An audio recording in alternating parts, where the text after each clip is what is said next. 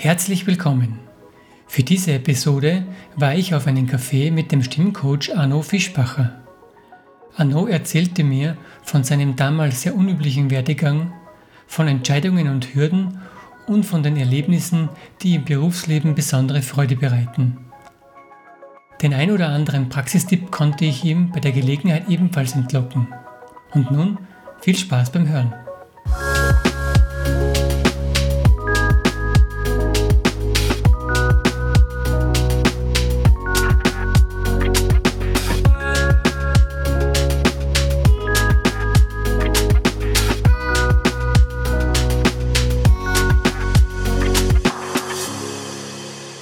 Heute bin ich auf einem Café mit Arno Fischbacher. Danke, Arno, für deine Zeit. Ähm, Arno, ich weiß, dass du früher im Theater als Schauspieler gewesen bist. Wie, wie bist du zu dem gekommen? Beziehungsweise dann in weiterer Folge, wie, wie wird man Stimmcoach? Weil für Stimmcoach gibt es nicht irgendwo einen, einen Lehrgang oder so. Das ist natürlich ja, Ein interessanter Werdegang. Mittlerweile gibt es da sogar Lehrgänge. Mittlerweile, ja. Ja, ja aber ich, ich meine, meine ganze Laufbahn ist so disruptiv, würde man heute sagen, oder ja. zickzack in Zickzacklinien gegangen. Begonnen ähm, hat es mit dem Arno Fischbach als Goldschmied. Tatsächlich? Ja, ja. Ich hab, äh, bin 71 von zu Hause geflüchtet, aus äh, Oberösterreich nach Salzburg, weg vom Elternhaus und ein Jahr später habe ich eine Goldschmiedelehre begonnen, weil mir die Schule auf den Geist gegangen ist. Okay. So. Da in Salzburg war die In. Salzburg, ja genau. Da gab es den Manfred Stuphan, der modernen Schmuck gebaut hat. Das hat mich unglaublich fasziniert. Aha. Und ähm, konnte dann meinen Vater dazu bewegen, dass er auch nach Salzburg gefahren ist und zugestimmt hat, dass der Bub was anderes wird, als er sich gedacht hat. Okay, so, dann ähm, habe ich also begonnen, da äh, Goldschmied zu lernen. Mhm. Und in dieser eigenwilligen Stupernwerkstatt gab es eine überdurchschnittliche Häufung von Menschen, die abends in einem Theater geprobt haben. Interessant. Ja, äh, völlig, völlig eigenartige Situation. Und die wussten, dass ich kulturinteressiert bin mhm. und dass ich Jazzkonzerte damals besucht habe. Und eines Tages äh, höre ich dann, ach Arno, komm doch mal mit, das interessiert dich sicher. Und ich habe mir gedacht, ja natürlich, das interessiert mich, das schaue ich mal an. Und schwupps war ich gewissermaßen verhaftet und war am ersten Abend schon, irgendwie plötzlich habe ich mich auf einer Bühne wiedergefunden. Was ich nicht wusste, war, dass denen in einer Produktion im Sprechchor männliche Stimmen gefehlt haben. Also. Äh, da war schon der Beginn. ja, genau, das war der Beginn. Das war der Beginn. Ja, viele Jahre später ähm, war ich nicht nur Schauspieler mit Brief und Siegel, äh, also nicht nur Goldschmiedemeister, sondern ähm, Bestalter Schauspieler mit Reifeprüfung mhm. in Wien. Und, ähm, das heißt, die Schauspielausbildung hast du dann nebenbei ähm, eigentlich gemacht? Ja, sehr ungewöhnlich. Also ich meine, für heutige Zeiten undenkbar. Damals, ähm, damals bereits gab es in dem Vorläufer des heutigen Schauspielhauses Salzburg bereits eine, früher ähm, hätte man es als Elevenausbildung bezeichnet. So wie, sagen wir mal, um die vor, vorherige Jahrhundertwende es üblich war, wie man Schauspieler geworden ist. Mhm. Da hat man einen Schauspieler bezahlt, der irgendwo engagiert war in einem Theater und war dessen Lehrling. Mhm. Und durfte dann dort auch, weil der in weil der einen protegiert hätte. Mhm. Man durfte dann am Theater auch einmal eine auftreten und äh, es ist angerichtet, äh, äh Monsignore sagen oder irgend so was ähnliches. Mhm. Und auf die Art und Weise Learning by Doing, also durchs Mitarbeiten mhm. äh, lernen. Und so war es damals in den 70er Jahren. Georges Urt war mein Mentor viele Jahre, von dem ich sehr viel mitgenommen habe und von dem ich auch heute in meiner Rolle als Coach und Trainer immer wieder jetzt nicht nur fachlich auf das zurückgreife, wie funktioniert Performance, wie bewegst du dich auf der Bühne, wie klingst du, wie sprichst du, wie entsteht Präsenz, sondern auch vom Menschenbild und von der inneren Haltung, Menschen gegenüber sehr viel mitgenommen habe. Das hat Mhm. mich sehr geprägt damals. Ja. Also so hat es begonnen. Interessant, dass das in einer Kunstschmiede äh, beginnt. Ja. Und ja. dann? Ja, ja. ja. Ähm, Und dann bin ich im Theater, ich war der erste Halbtagsbeschäftigte, auch äh, sehr ungewöhnlich. Ähm, Ich habe den Goldschmidt quittiert, nachdem ich die Meisterprüfung dann abgelegt habe äh, mit Bravour und ja, dann haben die gesagt, komm doch, also es, also ich habe mir sowas äh, genau genommen, ich habe mir einfach meine Position selbst finanziert.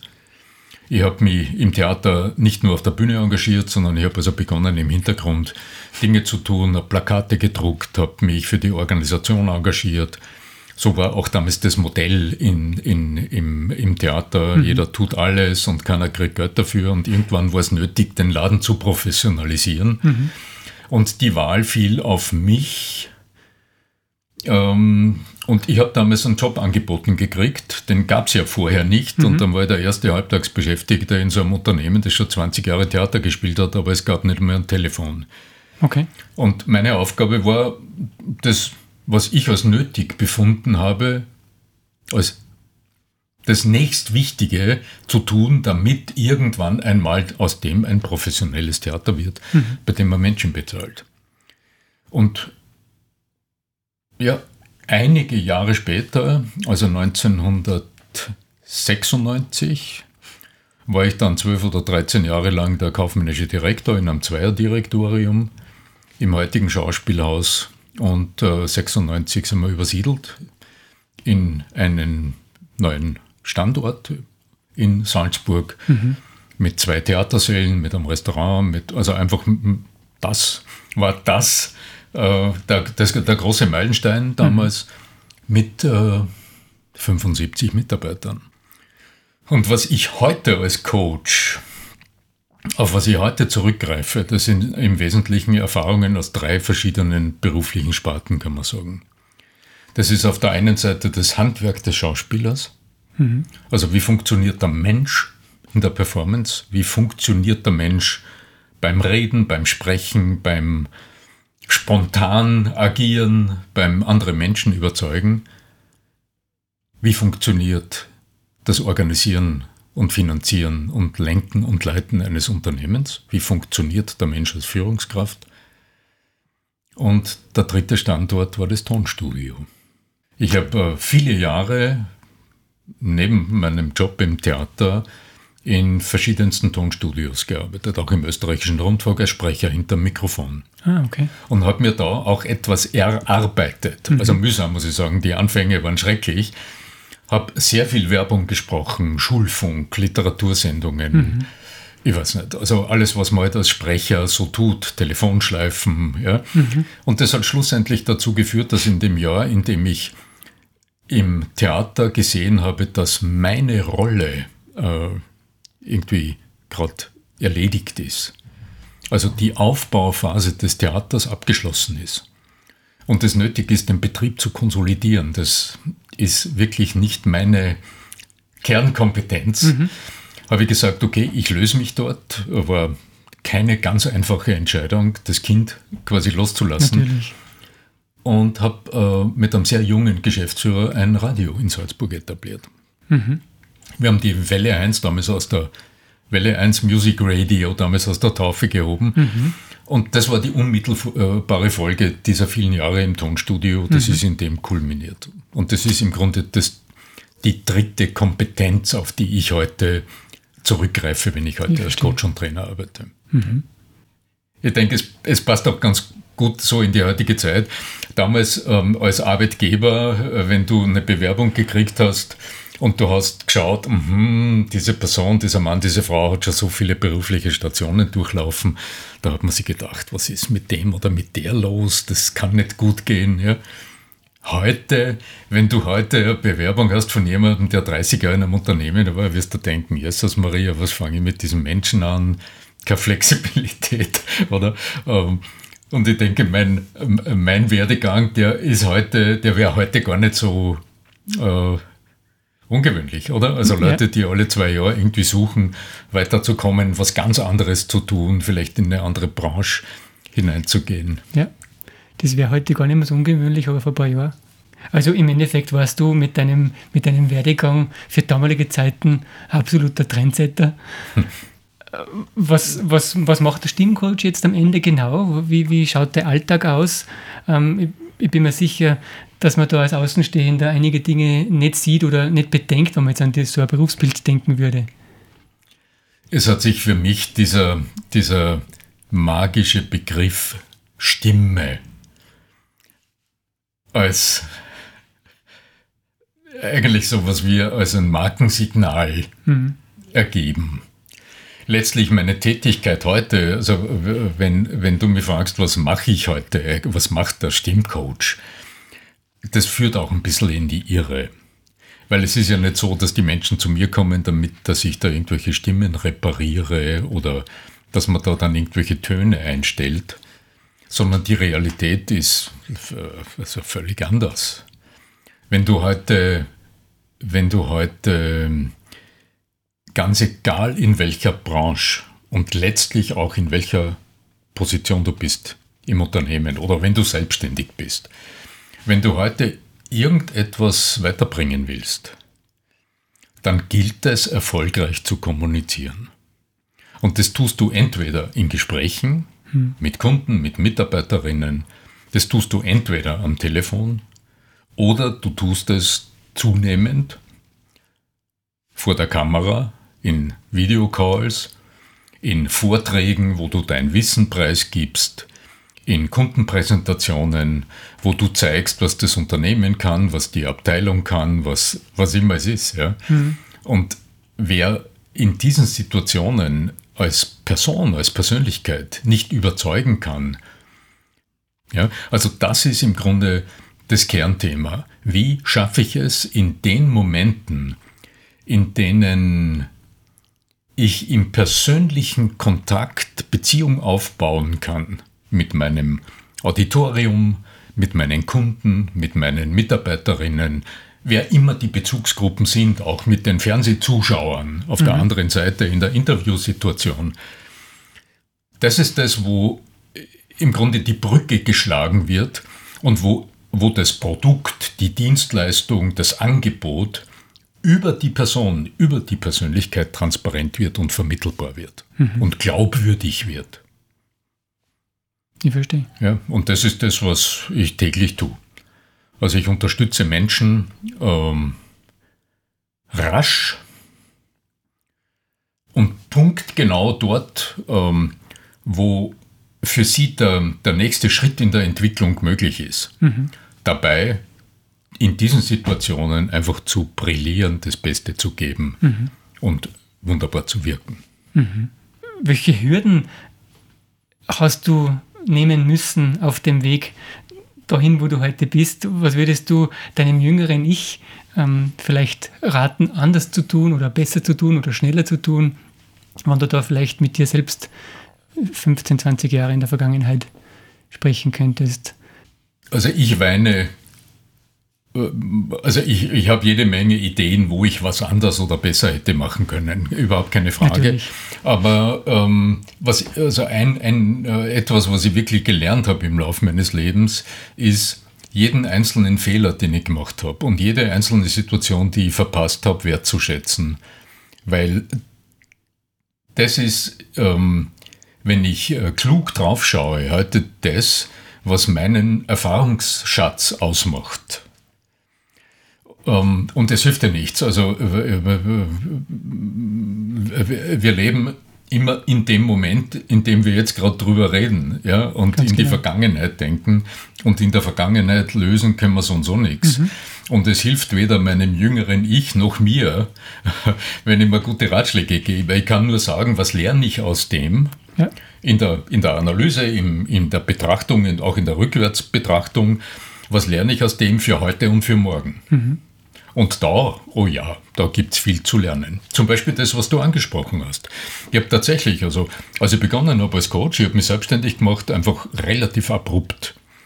Ich, ich bin aus dem Radio ausgestiegen, weil äh, klar war, Lean Management ist angesagt und ähm, in der Entwicklung dieses Privatradios, da sind wir ja gewissermaßen im Neoliberalismus pur, ja, da war ganz klar, der Programmdirektor ist überflüssig. Also ich, ich meine, was soll der dann, wenn das Radio mal existiert? Mhm. Ja, das war eine Entwicklungsposition. Also habe ich mich innerhalb einer Woche rausgezogen, mhm. ohne Idee, was ich dann tue. Mhm. Aber ich habe gewusst, ich ziehe mich raus, ich habe meinen Gewerbeschein geholt, ohne zu wissen, was ich mache. Ja, mein Gewerbe angemeldet. und dann habe ich mal nachgedacht. Mhm. Und ich hatte keine Idee, wo, wohin ich mich tue. Und ich habe einfach aus meinen Erfahrungen äh, gelernt und habe gesagt, okay, was, was habe ich vorher gemacht, mhm. um den nächsten Schritt zu entwickeln? Ich frage Menschen, die Erfahrungen haben. Und ich habe die Netzwerke, die ich im Theater genutzt habe, außerhalb des Theaters, die habe ich angezapft. Ich habe also äh, Freunde, mit denen ich schon vorher zusammengearbeitet habe, aus Agenturen, Berater. Mit denen habe ich mich zusammengesetzt und habe gesagt, okay, ähm, wo setzt denn ihr die Möglichkeiten? Dann haben sie drei Varianten aufgetan. Und das, wie es weitergegangen ist, äh, war, dass ich dann den äh, Entschluss gefasst habe, ich buche mir eine Weiterbildung. und ich habe eine, zwei, eine zweijährige Trainerausbildung mir gebucht. Mhm. Mit unzähligen Seminaren. Ich bin akademischer Wirtschaftstrainer, deshalb ja, heute. Mhm. Und ähm, habe im Laufe dieser beiden Jahre mir ein Berufsbild entwickelt. Mhm. Und im zweiten Jahr habe ich mein erstes Budget geschrieben und dann wieder mein Netzwerk angezapft und den Alfred Autischer damals, der in Wien war mit seiner Agentur damals, gefragt, ob er mich nicht äh, Marketing entwicklungsmäßig unterstützen kann. Also so ist es weitergegangen. Und damals habe ich tatsächlich Stimme, Stimmentwicklung, das war damals das Thema. Und ich habe relativ rasch gesehen, jetzt arbeitet man zwei Tage in einem Seminar an der Stimme und dann geht diese Frau, dieser Mann wieder zurück und will in der nächsten Präsentation die Kunden überzeugen und sieht dann, naja, mhm, jetzt habe ich zwar an der Stimme ein bisschen gearbeitet und was erkannt, aber letztlich in der Performance braucht es mehr. Mhm. Sprachbewusstsein, Bewusst Körperbewusstheit, Raumbewusstheit, Strategie, Psychologie. Mhm. Und aus dem heraus habe ich relativ rasch gesehen, meine Kunden brauchen mehr. Und wenn es der Fischbacher noch nicht hat, muss er es schaffen. Mhm. Und äh, ich bin neugierig, also ich habe mich in all diese Dinge tief hineingearbeitet, mhm. weil das, was ich oft so sehr mag, dass Menschen gute Ratschläge geben, weil sie es in Büchern lesen und dann das wiedergeben, was andere schon geschrieben haben, das war noch nie meins. Ich will immer wissen, warum ist etwas so, mhm. um aus dem heraus auch erklären zu können, warum könntest du dieses oder jenes tun, damit das und das passiert. Und so ist letztlich das entstanden, was ich heute tue. Mhm. Also jemand kommt zu mir und sagt, Herr Fischbacher, morgen, was nicht, übermorgen habe ich ein Hearing. Ähm, ich habe zwar schon drei Kliniken geleitet, aber dieses Hearing stresst mich. Also mhm. ein wahrer Fall. Ja. Mhm. Ich habe mich gerade beworben für die wichtigste Position äh, im deutschen Klin Klinikumfeld. Na, und dann arbeiten wir an dem Hearing. Mhm. Und da kann ich nicht an der Stimme arbeiten. Ist klar. Ja, ja. Sondern da braucht es Psychologie, da braucht es Selbstmanagement, mhm. Emotionsmanagement, auch für Psychologie im Umgang mit, wer ist dort, wie hole ich die Leute ins Boot. Mhm. Ja, und das ist das, was mir riesigen Spaß macht. Mhm. Ist das immer so kurzfristig? Wie jetzt das Beispiel? Naja, zwei Tage, es war übertrieben. Das waren drei Wochen, glaube ich. Ja. Aber äh, in der Tat, also im, in der, im Coaching, also in diesem 1 zu 1 Training, das mittlerweile auch tatsächlich den, meinen Arbeitsschwerpunkt bildet, mhm. Ist, es in, ist es tatsächlich so, dass äh, die die, dass äh, ich auch firmenintern maximal sechs Coaching-Einheiten in einem Zeitraum von vier Monaten anbiete. Mhm. Also so dieses Buch, buchen Sie bei mir 700 Stunden, weil das dauert lang, weil es ja so ein großes Thema ist. Das entspricht auch nicht den Anforderungen meiner Kunden, mhm.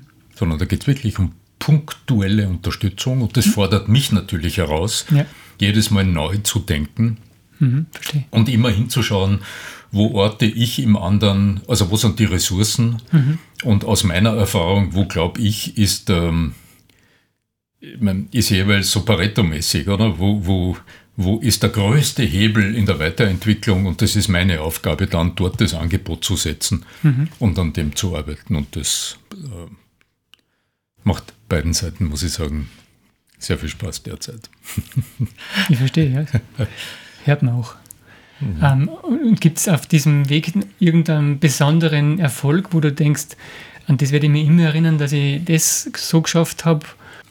Ja, es gibt was sehr Persönliches für mich, ja. Mhm. Das hat mit meinen letzten fünf Jahren zu tun. Mhm. Da muss ich sagen, bin ich wirklich stolz, wenn du jetzt so fragst. Ja, mhm. ich hatte vor fünf Jahren einen sehr, sehr deutlichen Einschnitt in meinem Leben. Ja, das kann man wirklich so sagen. Ähm, Ich bin Ende, Ende 2017 sechs Wochen in Graz in die Klinik gegangen und kam dann mit einer neuen Blutgruppe dort wieder heraus nach einer Stammzellentransplantation. Mhm. Und es war mir vorher klar, dass das ein, auf mehreren Ebenen ein unglaublicher Einschnitt sein wird, weil ähm, schon vorher klar war, dass diese Geschäftigkeit auch im Seminarbetrieb, so wie das vorher sich da entwickelt hat, das wird mal schlagartig unterbrochen sein und so keinesfalls weitergehen. Mhm. Um, aber die Herausforderung war, die Gelegenheit zu nützen, die sich dann auch ergeben hat, weil ich lag also einige Monate wirklich einfach mal äh, still auf dem Sofa, ja, ja. Äh, die Gelegenheit zu nutzen, äh, nachzudenken, wie will ich es eigentlich haben Mhm.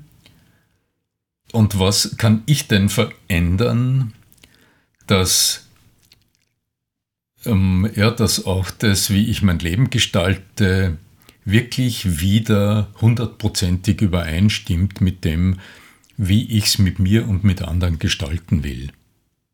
Und das führt letztlich heute dazu, es war, war gar kein so einfacher Entwicklungsweg, führt heute dazu, dass ich so gut wie eins, ausschließlich eins zu eins arbeite mit Menschen, gut ab und zu ein Seminar, aber Mhm. das hat sich auch von meinem Geschäftsmodell sehr verändert. Mhm. Und ich auch eine, glaube ich, wirklich große Freiheit gewonnen habe, abseits von so fixen Formaten zu arbeiten. Mhm. Sondern es stellt sich eine Frage und ja, äh, irgendwie habe ich eine ganz andere, Fre erlebe ich in mir selber eine ganz andere Freiheit, auf Themen zuzugehen Mhm. und einfach aus dem zu schöpfen, was, was ich in den 45 Jahren oder fast 50 Jahren Beruf, ähm, Berufserfahrung, also einfach heute in mir gespeichert und reflektiert habe, um das, um das umzuwandeln. Mhm. Verstehe. Ja, also das, das ist ähm, ja, ein Punkt, auf den ich wirklich stolz bin. Mhm. Ja. Verstehe. Und äh, diese Veränderung von, deinem, von deiner Arbeitsweise hat somit mit diesem privaten Einschnitt zu tun, aber hat das auch ist gleichzeitig ja mit dem Verändern der wirtschaftlichen Landschaft zu tun. Ist das jetzt Zufall, dass das genau zu dem Zeitpunkt sie so ergeben und dass es auch funktioniert in der Form? Letztendlich, so wie die letzten zwei Jahre, war das Mhm. ja äh, der Gipfel dann von dieser Veränderung in Richtung Online und dergleichen. Ja, es ist, es Das ist, eh ist ganz ein- interessant, weil ich habe eigentlich, ich habe was vorweggenommen äh, letztlich. Äh, weil, äh, mh, ich meine, heute, ich gehe halt ganz selbstverständlich da in mein, also, also wir treffen uns ja gerade da bei mir in meinem Video Online-Studio, ja. Genau. Da hängt Licht an der Decke und die Kameras stehen herum und der große Bildschirm und so, ja. Auf meinem Schreibtisch, der sich nach oben bewegt, wenn man will, elektrisch, ja. Ähm, ich hatte, ich hatte die Entscheidung dazu schon vor Corona getroffen. Mhm. Also ähm, es war mir klar, ich will da etwas verändern und dann habe ich mir gedacht, wie geht das? Und es war ganz interessant, weil ich war, als dann plötzlich nichts mehr ging, live, Seminare, undenkbar, ja, hatte ich bereits zumindest die, die Grundzüge gelegt für das, was ich dann natürlich ausgebaut habe und ähm, Ist klar, ja. heute, heute einfach nur ganz viel bequemer funktioniert. Da war ich ein bisschen vorneweg, mhm. angenehmerweise, ja, und konnte da auf Erfahrungen schon zurückgreifen. War, war ganz interessant, mhm, ja. Da haben Sie ja einige von heute auf morgen wirklich neue Kenntnisse aneignen müssen, letztendlich. Ja, da hat es in der Branche einige Kollegen am falschen, am, am linken Fuß getroffen, ja. muss man sagen, ja. In vielen Branchen ja, wahrscheinlich ja, sogar letztendlich. Ganz klar, ja. Mhm. Also die Landschaft hat sich sehr verändert, aber du warst schneller. Ja, es ist mir entgegengekommen dann eigentlich, ja. Mhm. Und heute, ich merke schon eine gewisse Sehnsucht wieder nach dem persönlichen Kontakt auch im Training. Ich habe sehr viele Vorbehalte gehört. Ist denn so das Arbeiten an einem Vortrag, an, an dem nächsten Auftritt, ist denn das über Kamera und Bildschirm überhaupt wirklich möglich? Hört man die Stimme da, höre ich immer wieder fragend. Meine Kunden denken über das überhaupt nicht mehr nach. Mhm. Es ist unglaublich zeitsparend, man überbrückt große Distanzen. Also ich sitze in Salzburg in Österreich, ich habe äh, eigentlich mehrheitlich Kunden in Deutschland und in der Schweiz. Und es wäre undenkbar, wenn man dafür eine Coaching-Einheit sich ins Auto setzen müsste. Also über sowas denkt man heute gar nicht mehr nach. Ja. Ja. Natürlich hängt es von Ausrüstung ab und so weiter, das ist schon klar, es muss gut funktionieren. Aber der Kontakt ist so direkt und so unmittelbar. Mhm. Ähm, also das ist schon wirklich großartig. Mhm. Funktioniert super gut. Natürlich immer vorausgesetzt, auf der anderen Seite, derjenige hat auch einigermaßen Ausrüstung, die das auch hergibt. Ja. Man erlebt es ähm, öfters, dass dann oft was benutzt wird und das funktioniert dann nicht richtig, klingt nicht wirklich und dann verliert man. Es ist eine Frage der Didaktik. Mhm. Ja, also äh, ganz gerade gesagt. Mhm. Bitte. Wenn die, die Telefonleitung, also die Internetleitung muss einigermaßen stabil sein, ist in Ordnung. Mhm. Ja? Aber ob der andere jetzt einen gescheiten Bildschirm hat oder wirklich eine gute Webcam hat, ist eine, es ist für mich angenehmer zum Arbeiten, weil ich es besser wahrnehme. Aber es geht ja nicht darum, dass ich es höre. Das ist ja der, der, der feine Unterschied, den, denn die Leute, die am Anfang solche Vorbehalte formuliert haben, mhm. die haben immer gesagt, ja, aber hörst du dann wirklich diese feinen Töne und so weiter? Naja, habe ich gesagt, das ist oldschool. Das ist genau das. Der Lehrer, der dann sagt, nein, das ist noch nicht, probier's noch ein bisschen anders. Mhm. Das ist nicht meine Aufgabe. Mhm. Ich sehe nicht, dass meine Aufgabe, sondern meine Aufgabe ist, den, äh, den, äh, den Menschen auf der anderen Seite dazu zu bringen, selbst wahrzunehmen, was passiert. Mhm. Die Selbststeuerung, also die Selbstermächtigung sozusagen, ist ja das Thema. Und da muss ich anders vorgehen. Es ist nicht wichtig, dass ich den Unterschied höre. Mhm. Na, es hilft mir in der Arbeit, ja. Natürlich. Aber für das Ergebnis auf der anderen Seite ist das nicht entscheidend. Mhm. Der andere Mensch muss den Unterschied wahrnehmen in der Körpersprache, im Körpererleben. Wie stehe ich? Wie, wie klinge ich? Wie formuliere ich? Mhm. habe ich Kontakt zu anderen. Der andere muss es erleben. Mhm. Weil der steht ja dann, oder die Frau steht dann vor ihrem Publikum mhm. und nicht ich. Ich verstehe. Und das ergibt eine völlig neue, also es ergibt einfach eine, eine, eine ressourcenorientierte, ganz andere Vorgehensweise, mhm. auf, äh, auch im, im Coaching. Ist klar. geht, geht auch schneller. Weil da muss ich weniger korrigieren, mhm. sondern der andere braucht Kriterien. Mhm. Ich verstehe. Ja. Und somit ist das Problem dann eigentlich aus der Welt. Ja. Aus der Welt, ja. Mhm. Mhm. Ähm, hattest du schon mit Unternehmen zu tun, die auf dich zukommen, weil sie vielleicht Schwierigkeiten mit dem Nachwuchs haben? Es gibt ja jetzt öfters einmal die Meldungen, dass Unternehmen Schwierigkeiten haben, äh, Nachwuchs zu finden, Fachkräfte zu finden oder dass vielleicht die Arbeitsmoral des Nachwuchses nicht da ist, wo sie sein könnte oder sollte. Hast du mit diesem Bereich von Unternehmen auch zu tun? Mm, ich werde in erster Linie angesprochen, wenn es wirklich um die, die Ergebnisse in der Kommunikation geht. Mhm. Ähm, natürlich kriege ich mit, also, dass heute an jeder Ecke Fachkräfte gesucht werden oder Arbeitskräfte gesucht werden, das ist ja kein Geheimnis. Es betrifft mich aber insofern weniger, als mich in erster Linie die Menschen direkt ansprechen, die sich selbst weiterentwickeln wollen. Mhm. Und das ist auch für mich, das war für mich auch in den letzten Jahren eine interessante Herausforderung, jetzt marketingmäßig gedacht. Mhm. Weil meine Ansprechpersonen bis vor fünf Jahren waren ja ausschließlich die HR-Leute, die Geschäftsführer, mhm. die Teamleiter, also die Verantwortlichen, die mich als Seminartrainer angesprochen haben, um für ihre Truppe, für ihre Mitarbeiterinnen Seminarformate zu gestalten, damit irgendetwas besser wird als vorher. Mhm. Ja? Ähm, die 1 zu 1 Trainingssituation, die funktioniert insgesamt anders. Mhm. Verstehe. Ja, da, da meldet sich kaum ein Vorgesetzter bei mir oder irgendeine HR-Verantwortliche äh, äh, und sagt, im Unternehmen haben wir jemanden, der wünscht sich etwas, passiert ab und zu. Mhm. Ja. Aber auch da ist es in der Regel so, dass innerbetrieblich dann jemand sagt, ich hätte gerne ein Coaching, habt ihr jemanden auf der Empfehlungsliste? Mhm. Und dann kriege ich einen Anruf und dann werde ich mit am Klienten oder einer Klientin gematcht, aber normalerweise läuft es über meinen Telefonkalender. Mhm. Also jemand findet mich oder wird empfohlen und findet dann meinen Kalender im Internet und wünscht sich äh, 15, 20 Minuten Telefongespräch mit mir und bucht sich das in den Kalender ein. Und ich habe in meinem Outlook dann einen Kalendertermin und rufe jemanden an und sage, aha, freut mich, Sie interessieren sich was steht an, was können wir tun, mhm. ähm, was sind Ihre Themen, was interessiert Sie und aus dem entsteht, wenn alles gut geht, Zusammenarbeit. Mhm. Also es ist die Person, die, die sagt, Person. da ist etwas, da habe ich das Gefühl, da geht noch was, da ist noch was möglich. Mhm. Oder ich habe eine Herausforderung, ich suche mir einfach, weil ich gewohnt bin, das zu tun, ich suche mir Unterstützung dafür. Mhm. Suche mir einen Professionalisten.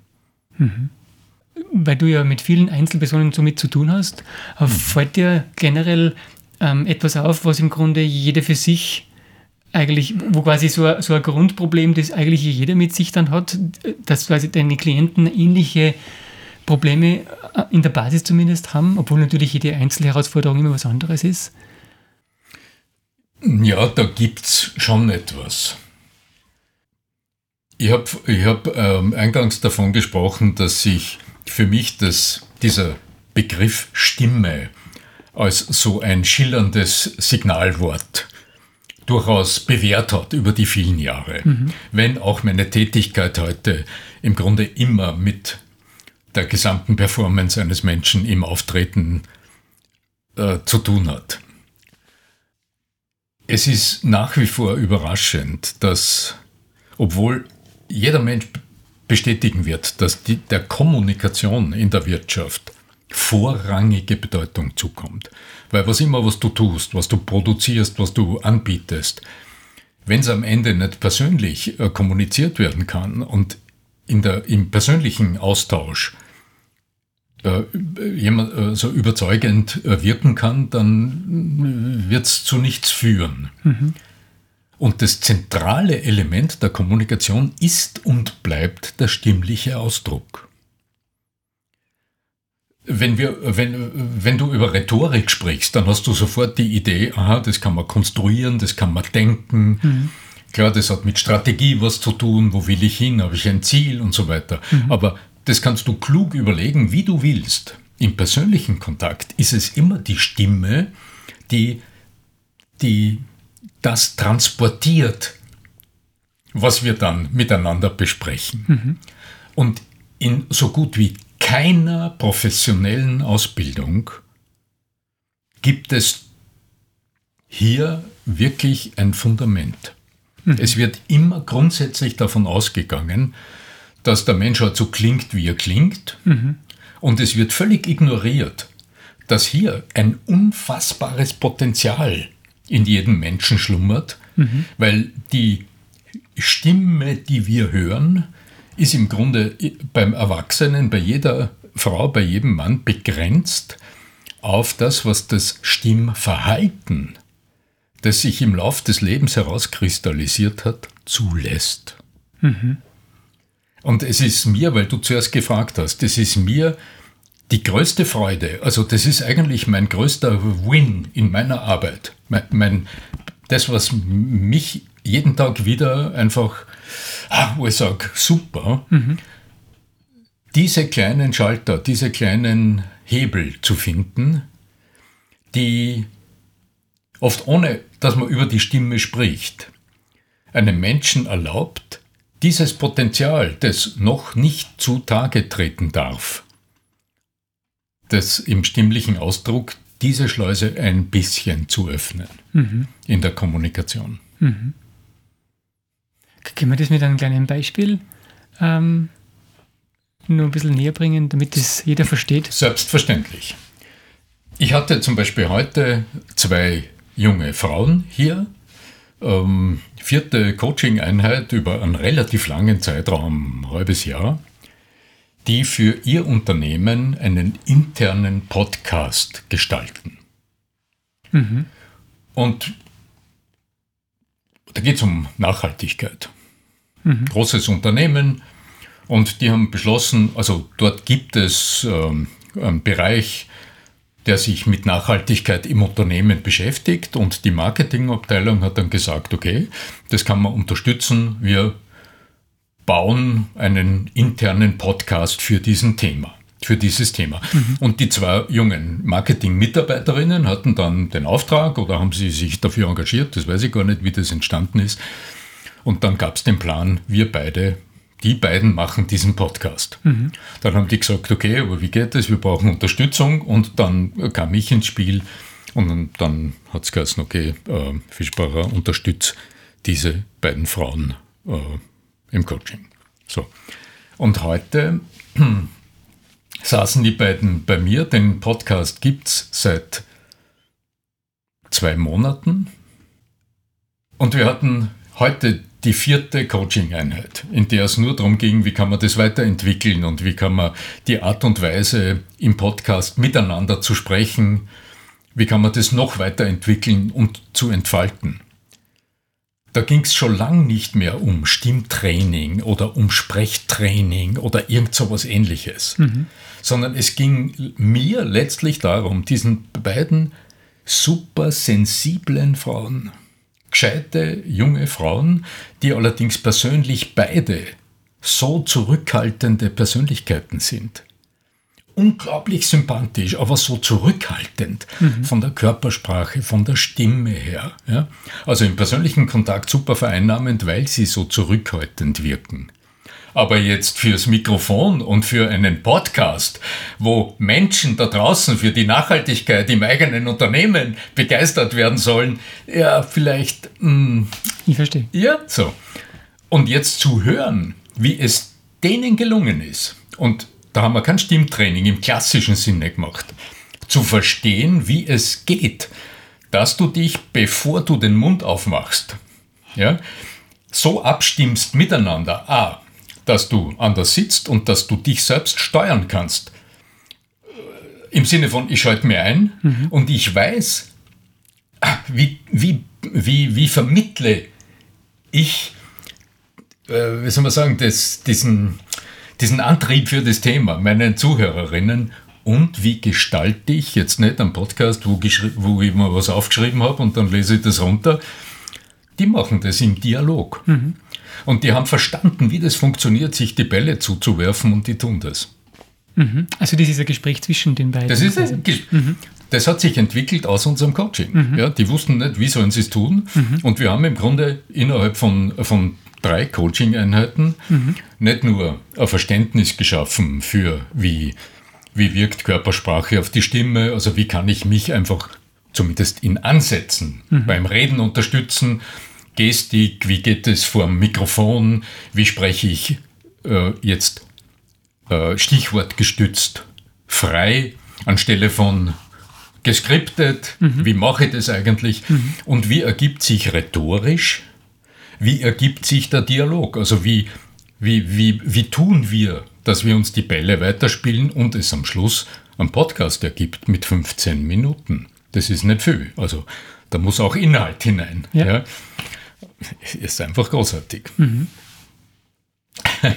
und ich habe die zwei heute gesehen und ich habe mir gedacht, wie schön ist es, mhm. ja, zu sehen, was die aus diesen wenigen Stunden einfach an Impulsen mitgenommen haben und mir das heute wieder gespiegelt haben. Mhm. Ja, das hat heute meinen Tag wirklich einen glücklichen Tag sein lassen. Mhm. Danke.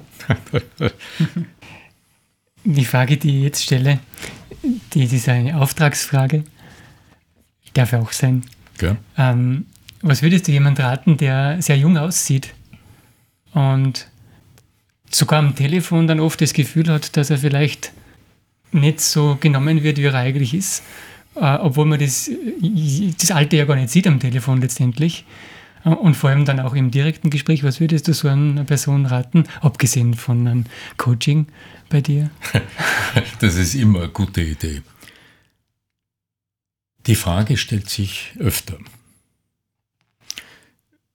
weil du nach praktischen Beispielen gefragt hast, ich hatte zwei sehr, sehr fachkundige Mitarbeiter einer Privatbank im Coaching. Mhm. Anlagethema. Die sind, ich würde sagen, 35 Jahre alt, fachlich super und haben sie in ihrem Business mehrheitlich mit Stiftungsvorständen, mit lebenserfahrenen, älteren, meist Männern zu tun. Und irgendwie haben sie gesagt, wir brauchen, also wir können ja nicht unser Alter verändern, aber irgendwas an unserem Auftritt wirkt so jugendlich, hat auch der Geschäftsführer gesagt und er kennt mich, weil wir schon öfter mal zusammengearbeitet haben. Und da hat sich die Frage gestellt, was kann man da machen? Mhm. Das Stichwort, das ich da gerne in die Waagschale werfe, heißt Seniorität. Mhm. Das Lebensalter ist nicht ausschlaggebend. Es ist die Frage, wie, wie ist es dir möglich, die Erfahrungen und das Wissen und das Know-how, das in dir drinnen ist, im Verhalten, im Auftreten, in der Körpersprache, in den Bewegungsmustern so wiederzuspiegeln, dass du erfahren dass du so erfahren wirkst, wie du bist. Mhm. Seniorität. Seniorität. Der, aus meiner Sicht einer der wichtigsten Schlüssel dafür ist die Körperwahrnehmung. Das ist ein Sinneskanal, der den meisten Menschen nicht bewusst ist, weil er in den klassischen fünf Sinnen nicht mitgezählt wird. Wobei es aber der der Sinneskanal ist ja sogar im Embryo als allererstes begonnen, beginnt sich zu entwickeln. Mhm. Das Spüren, die Körperwahrnehmung. Und ich habe vor vielen Jahren, eben in der Zeit, in der ich bemerkt habe, das reine Stimmtraining, äh, irgendwie, das führt jetzt nicht wirklich zu dem gewünschten Ergebnis auf der Kundenseite, habe ich begonnen, mich mit äh, Wahrnehmungsforschung zu beschäftigen und mit der Frage, wie kannst du deine äh, deine eigenen Wanne, Sensoren, die Sensorik, wie kannst du die für dein Auftreten nutzen? Welchen Schatz trägt man da mit sich herum? Und das Science-Focusing-Prinzip, das ich damals entwickelt habe, das schafft die Möglichkeit, rein durch das äh, rein dadurch, indem du bewusst die Körperwahrnehmung aktivierst, also deine Bewegungen erlebst, während du dich bewegst, du gehst, du öffnest eine Tür, da entsteht das Magische. Es verändern sich, ohne dass du etwas tust, die Bewegungsmuster. Und der, das einfache Beispiel ist, wie betrittst du einen Raum? Also bei meinen zwei äh, äh, Anlageexperten von der Privatbank war die Frage, wie gehst du in den Raum rein? Der Kunde ist schon da, ja, und die, die, die, die, die Mitarbeiterin vom Empfang kommt und sagt, der Kunde wartet in Raum 3, ja, so, äh, wie betrittst du diesen Raum? Mhm. Ja? Entweder gehst du da rein, so ganz geschäftig und sagst, Grüß Gott, ich bin der oder der, oder aber du erscheinst dort. Und der kleine Unterschied, den kann man künstlich nicht erzeugen. Also du könntest nicht sagen, jetzt tust du mit dem Fuß dieses und jetzt bewegst du diesen Muskel, das wäre völlig künstlich und mhm. du, du, würdest wie eine Marionette erscheinen. Ja? Aber hier die, die, den Schatz der menschlichen Wahrnehmung zu funktionalisieren, also zu verstehen, wie das auf deine, auf deine Bewegungsmuster und auf dein, deine, deine, ja, deine, deine Wirkung, deine Präsenz im Raum einzahlt, ist im Grunde schnell verstanden und ein unendlich wertvolles Werkzeug. Übrigens das, was alle großen Schauspieler mehr oder weniger bewusst gekonnt einsetzen, um Bühnenpräsenz zu erzeugen. Mhm. Es ist interessant, dass genau das dieser Baustein ist, den du erwähnst, weil ähm, das Coaching, das ich bei dir gemacht habe, ist mhm. sehr lange her. Mhm. Aber dieser Baustein, den du uns in diesem Coaching damals mhm. ähm, näher gebracht hast, das ist das, was mir persönlich heute immer noch am allermeisten in, in Erinnerung ist. Wirklich? Ja, mhm. tatsächlich. Weil damals in mhm. unserem Coaching war mhm. nämlich tatsächlich die Situation, dass jeder hat so das mal ausprobiert in, in, der, in der Gruppe mhm. und ich war ganz am Ende dran mhm. ähm, und wir waren da in Monse, in dem Schloss Monse, glaube ich, war mhm. das. Schloss Monse, ja. Und mhm. ähm, ich war eben der Letzte und die anderen, die haben eigentlich schon alle was anderes gemacht. Das heißt, mhm. ähm, die waren tatsächlich abgelenkt. Das war das Experiment mit der Tür, ja? Genau, ja. Ah, und cool. die waren nämlich viel mehr abgelenkt wie vorher, weil sie ja eigentlich alle schon in der Pause waren, die ja. dann gefolgt mhm. ist. Und, und das war für mich persönlich ein unglaubliches Erlebnis, das so zu tun und dann plötzlich pft, sind alle Augen. Alle Blicke. Genau. Ja. Mhm. Und dann das erinnert mich heute noch. Interessant. Ja, toll. Also das hat Eindruck hinterlassen, mhm. auch bei mir. Ja, super. Offensichtlich. super. Freue mich sehr über die Rückmeldung. Jetzt haben wir so viel über, über deinen Beruf, über das Berufsbild von dir, das du dir selbst geschaffen hast, ähm, gesprochen. Welche gesellschaftlichen Themen beschäftigen die, die man in dem Rahmen zumindest erwähnen kann, damit man ein bisschen ein Bild kriegt von deiner Person? Gibt es da irgendwas, was die besonders beschäftigt, das man ja, kann? Naja, es kreist, also es ist kein Zufall, dass ich das tue, was ich tue. Also mich beschäftigt naheliegenderweise, wie Menschen miteinander umgehen.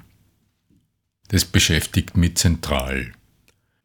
Und es ist ja nicht so, dass man als Coach, nur wenn man sich jetzt mit auf ein Thema spezialisiert hat, dort dann uh, unfehlbar und absolut uh, out of everything ist. Ja. Mhm. Uh, aber mich interessiert bei jeder Begegnung, wie ist die Qualität der Begegnung. Mhm. Und das sind Kleinigkeiten. Du bist irgendwo in der Gastronomie und du merkst, jemand ist nur mehr routiniert. Ja? Oder es gelingt jemandem selbst in aller Routine einfach einen kurzen persönlichen Blick zu werfen und, und schon ist ein Qualitätskontakt passiert. Und das ist das, was sich im Grunde gesellschaftlich verallgemeinern lässt. Mhm. Denn ich denke, die meisten Menschen kommunizieren berufsbezogen sehr rollenfokussiert miteinander. Das heißt, du sprichst den Kunden als Kunden an, als möglichen Käufer, als Prospect, wie es dann so schön heißt, oder als Gast oder als Vorgesetzten, als deinen Geschäftsführer, als Mitarbeiterin der Buchhaltung als.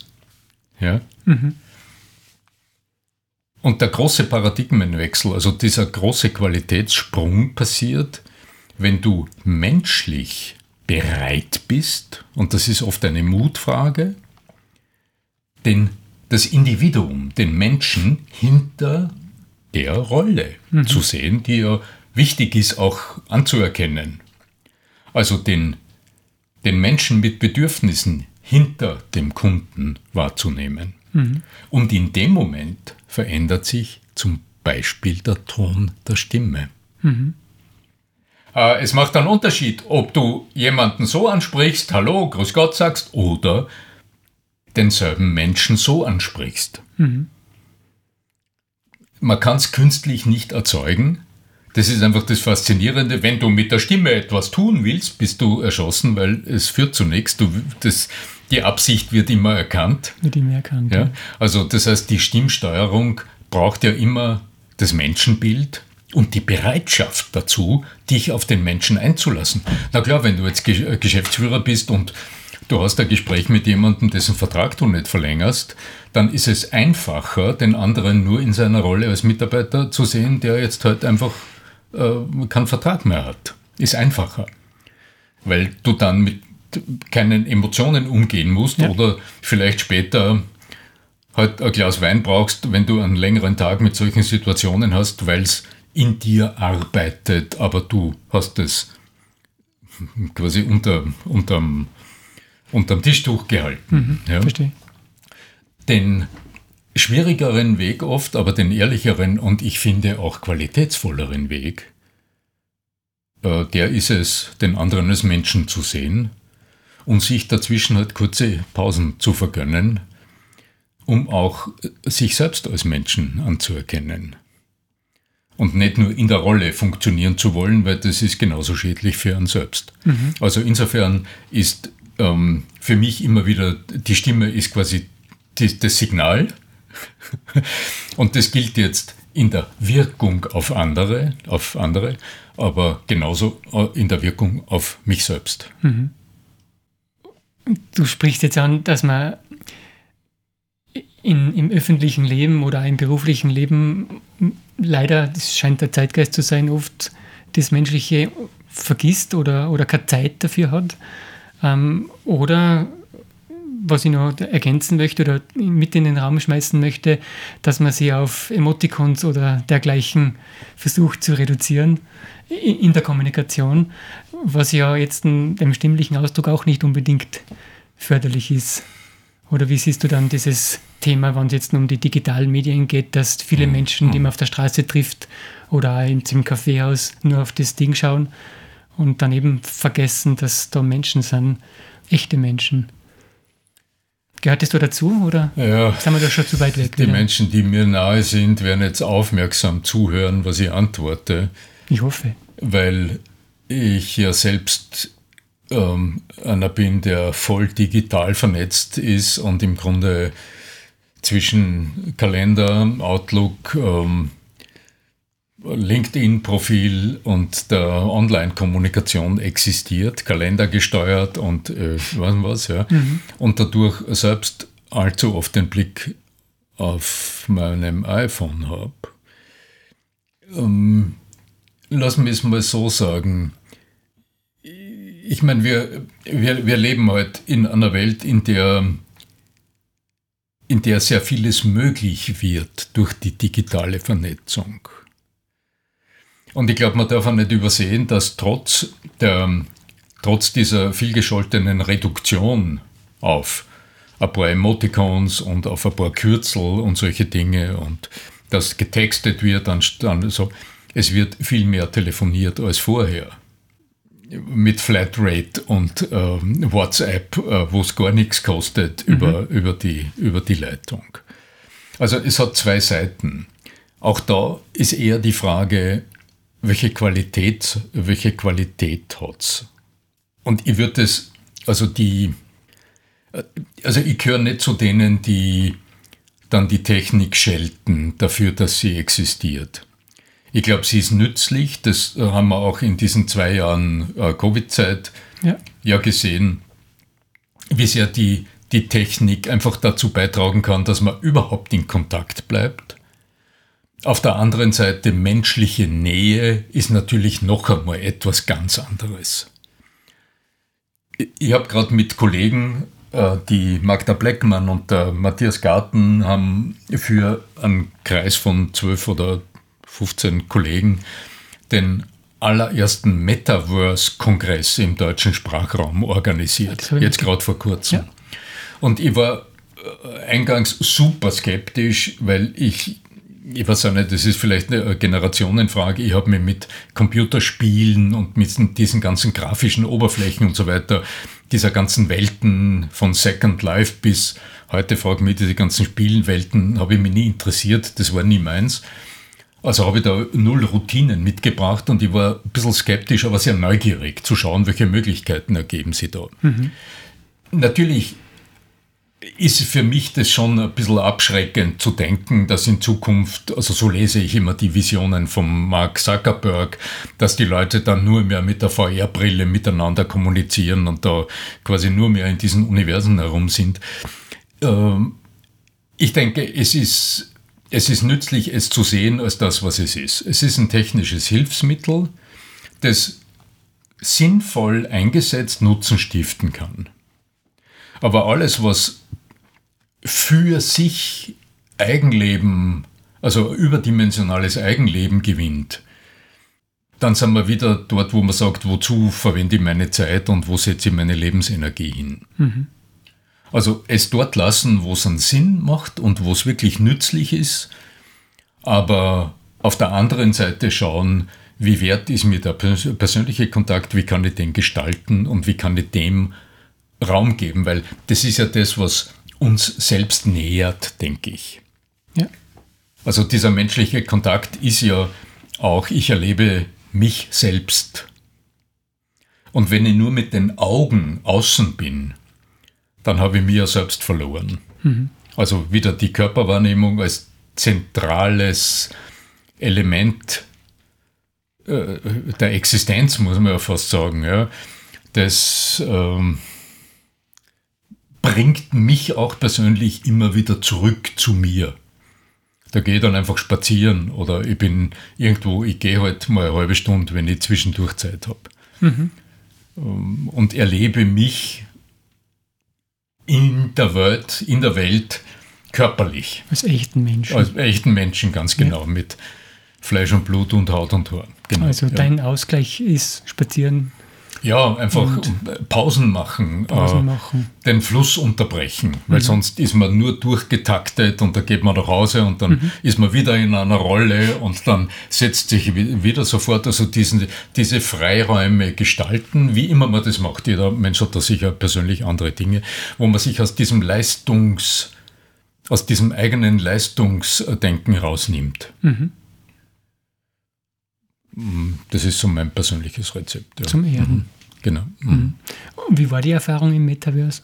Ja, im Grunde interessant. Also ich muss sagen, es hat überraschend funktioniert. Mhm.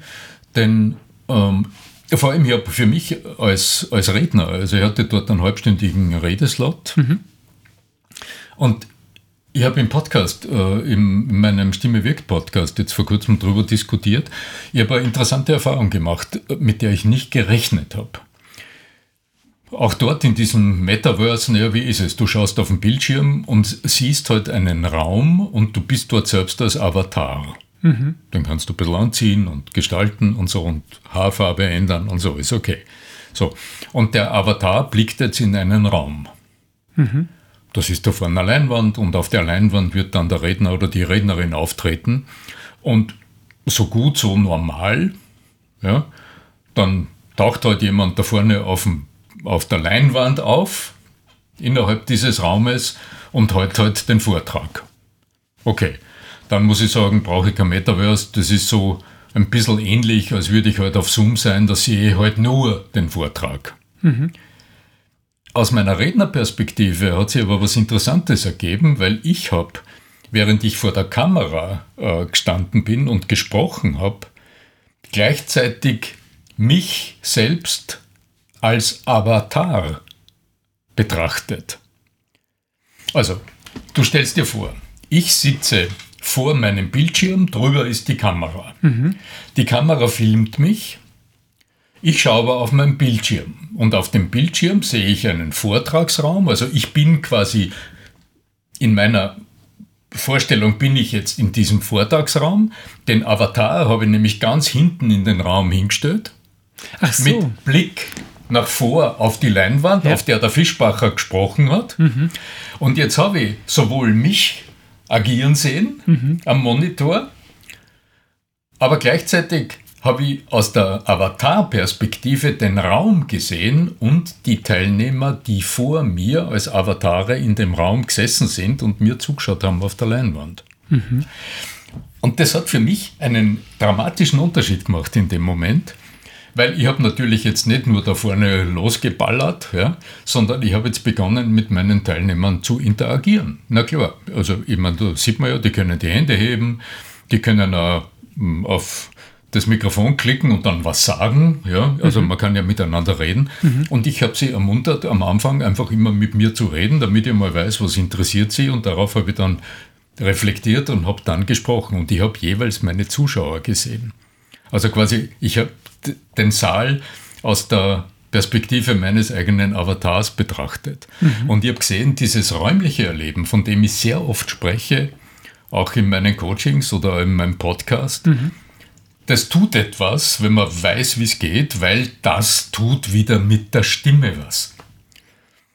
Weil die Stimme ist ja immer räumlich präsent. Also die Stimme ist ja akustisch gesehen ein räumliches Phänomen. Mhm. Und so wie du den Stimmraum interpretierst, ob du deinen Stimmraum klein um dich herum interpretierst oder ob du deinen Stimmraum kugelförmig wachsen lässt, ja, ja. das verändert deine Stimmqualität. Und so gesehen war das für mich ein wirklich interessantes Erlebnis, das ich bei der Probe, die, bei den Proben, die wir da gemacht haben, damit wir die Plattform kennenlernen, mhm. noch nicht erfasst habe, sondern erst als dann losgegangen ist. Wirklich interessant. Also insofern kann es was, aber es ist wahrscheinlich eine Spitzfindigkeit, so drüber zu sprechen. Das muss man auch sagen. Aber es hat mich jetzt in meiner Profession hat's mich interessiert und ja. hat mich überrascht. Ja. Mhm. Spannend. Habe ich noch nie damit zu tun gehabt mit dem mhm. Metaverse. Ähm, vielen Dank für das Coaching ähm, und für die Zeit. War ein total spannendes Gespräch. Dankeschön für die Zeit. Gerne. Und ähm, wann ist der Termin frei? ja, gerne. gerne. Dankeschön.